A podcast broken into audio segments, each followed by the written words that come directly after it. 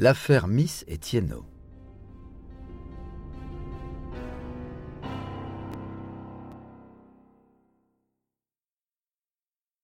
Les autres chasseurs sont à leur tour interrogés. Ils déclarent n'avoir ni vu ni tué le garde-chasse ce jour-là. Les enquêteurs ne les croient pas. Raymond Miss est interrogé à nouveau plusieurs fois jusqu'à ce qu'il craque le 5 janvier et avoue que oui. Le dimanche 29 décembre 1946, il a tiré par deux fois sur le garde-chasse Louis Boitard, avant que Gabriel Thienot ne tire à son tour. Dans les jours qui suivent, les autres chasseurs confirment. Ils réitèrent ensuite devant le juge d'instruction durant l'interrogatoire de première comparution. Ils sont placés sous mandat de dépôt et transférés à la maison d'arrêt de Châteauroux.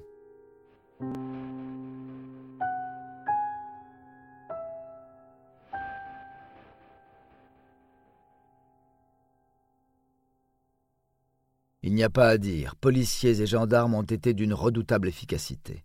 En une semaine, les coupables sont arrêtés, ils passent aux aveux et sont emprisonnés.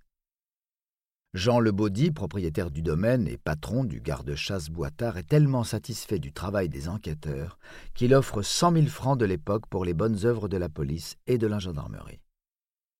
Le 13 janvier, Raymond Miss est à nouveau entendu par le juge d'instruction. Il revient sur ses déclarations. Ce sont les policiers qui l'ont forcé à signer des aveux. Lui et ses amis chasseurs n'ont pas rencontré Louis Boitard le jour de sa mort. Ils ne se sont pas disputés avec lui et ils ne l'ont pas tué. Les uns après les autres, les chasseurs, y compris Christian Grosjean, reviennent eux aussi sur leurs déclarations. Non, ils n'ont pas vu le garde-chasse et non, ils n'ont pas entendu de dispute. Seul Albert Nicéron maintient ses déclarations. Le juge d'instruction inculpe tout de même huit chasseurs de meurtre, six en correctionnel pour abstention volontaire d'empêcher un crime et deux aux assises pour meurtre. Raymond Miss, 21 ans, et Gabriel Thienot, 20 ans.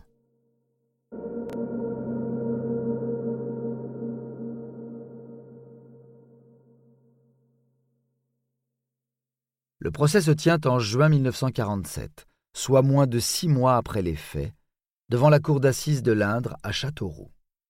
Raymond Miss et Gabriel Thienot plaident l'innocence. Leur sort divise déjà l'opinion publique. Certains estiment qu'on s'acharne contre un communiste, le jeune Thienot, et un immigré polonais. D'autres les pensent coupables. L'avocat de la partie civile est un ténor du barreau, maître Maurice Garçon, payé par Jean Lebaudy. Il se livre à un réquisitoire en règle et balaie les objections de la défense. À 2h30 du matin, le 27 juin 1947, la Cour condamne Miss et Thienot à 15 ans de travaux forcés et 10 d'interdiction de séjour. La partie civile obtient 200 000 francs de dommages et intérêts. Les jurés n'ont retenu que leurs aveux, sans tenir compte de leur rétractation. Les autres chasseurs comparaissent en correctionnel le 13 octobre 1947. Ils sont déclarés coupables du délit d'abstention volontaire d'empêcher un fait qualifié de crime et ou de complicité et condamnés à des peines allant de 18 mois à 2 ans de prison. Les accusés font appel et la Cour d'appel de Bourges confirme le jugement le 12 février 1948.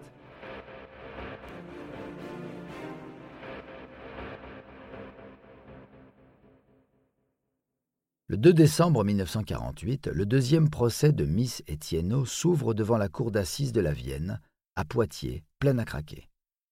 Les deux accusés ont en effet obtenu auprès de la Cour de cassation que leur procès soit revu en raison d'un vice de procédure.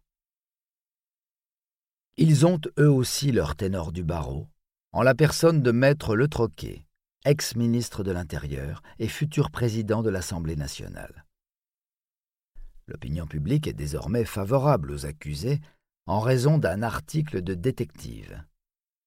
Devant le palais de justice, les étudiants de la faculté de droit manifestent au cri de Miss Etienneau innocent. Mais à l'issue du procès de Poitiers, les 15 ans de travaux forcés se transforment en 20 ans. Dans la salle, les jurés sont hués et pris à partie par la foule.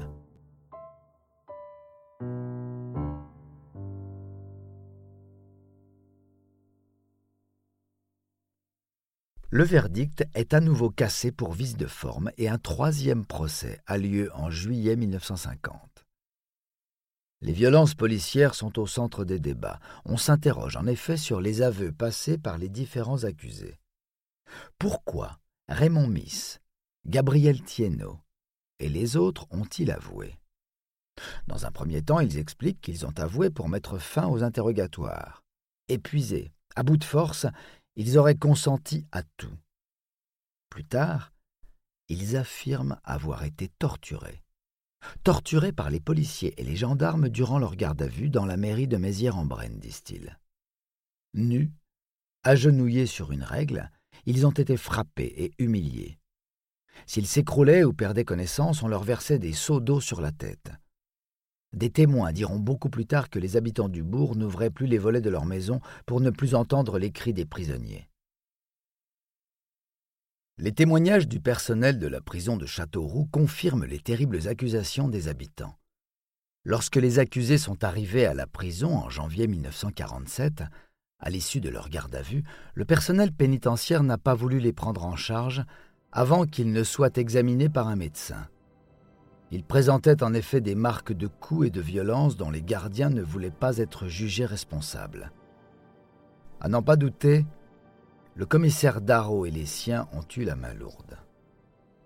Pourtant, le verdict de ce troisième procès est conforme au premier. 15 ans de travaux forcés. La partie civile obtient 500 000 francs de dommages et intérêts.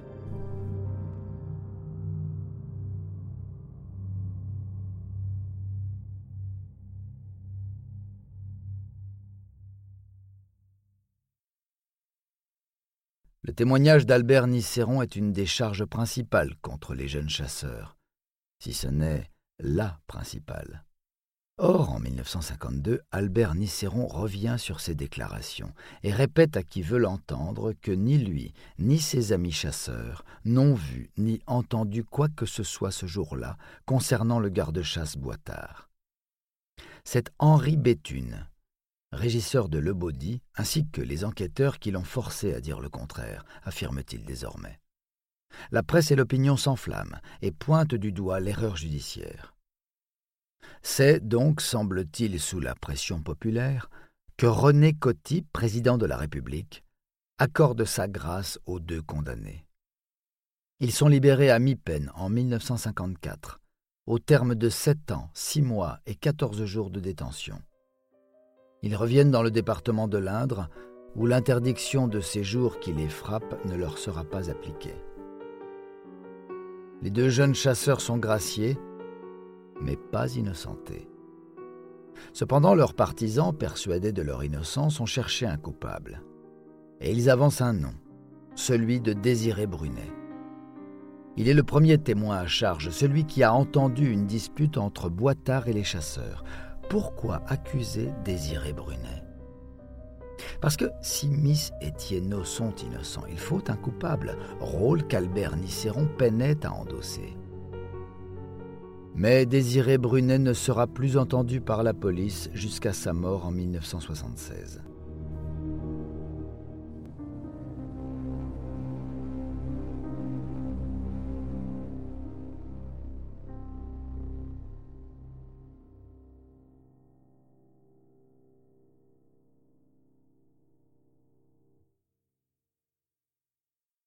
À la fin des années 70, l'instituteur Léandre Boiseau décide de relancer l'affaire car il est convaincu de l'innocence de Miss Etienne. Il reproche aux enquêteurs de ne pas avoir exploré d'autres pistes que celles des chasseurs. Il décide d'écrire un livre pour prouver leur innocence.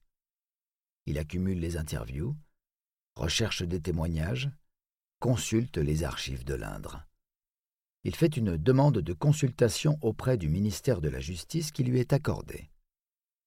En 1980, Léandre Boiseau publie son premier livre intitulé Ils sont innocents, dans lequel il partage ses doutes et ses convictions.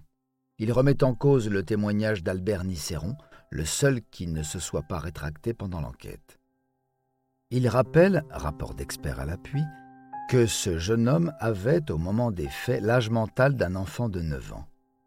Il décrit les violences policières subies par les suspects. Il produit le témoignage de Bernard Chauvet, 18 ans à l'époque, qui affirme qu'il a été pendu nu à la fenêtre du premier étage de la mairie de Mézières-en-Brenne.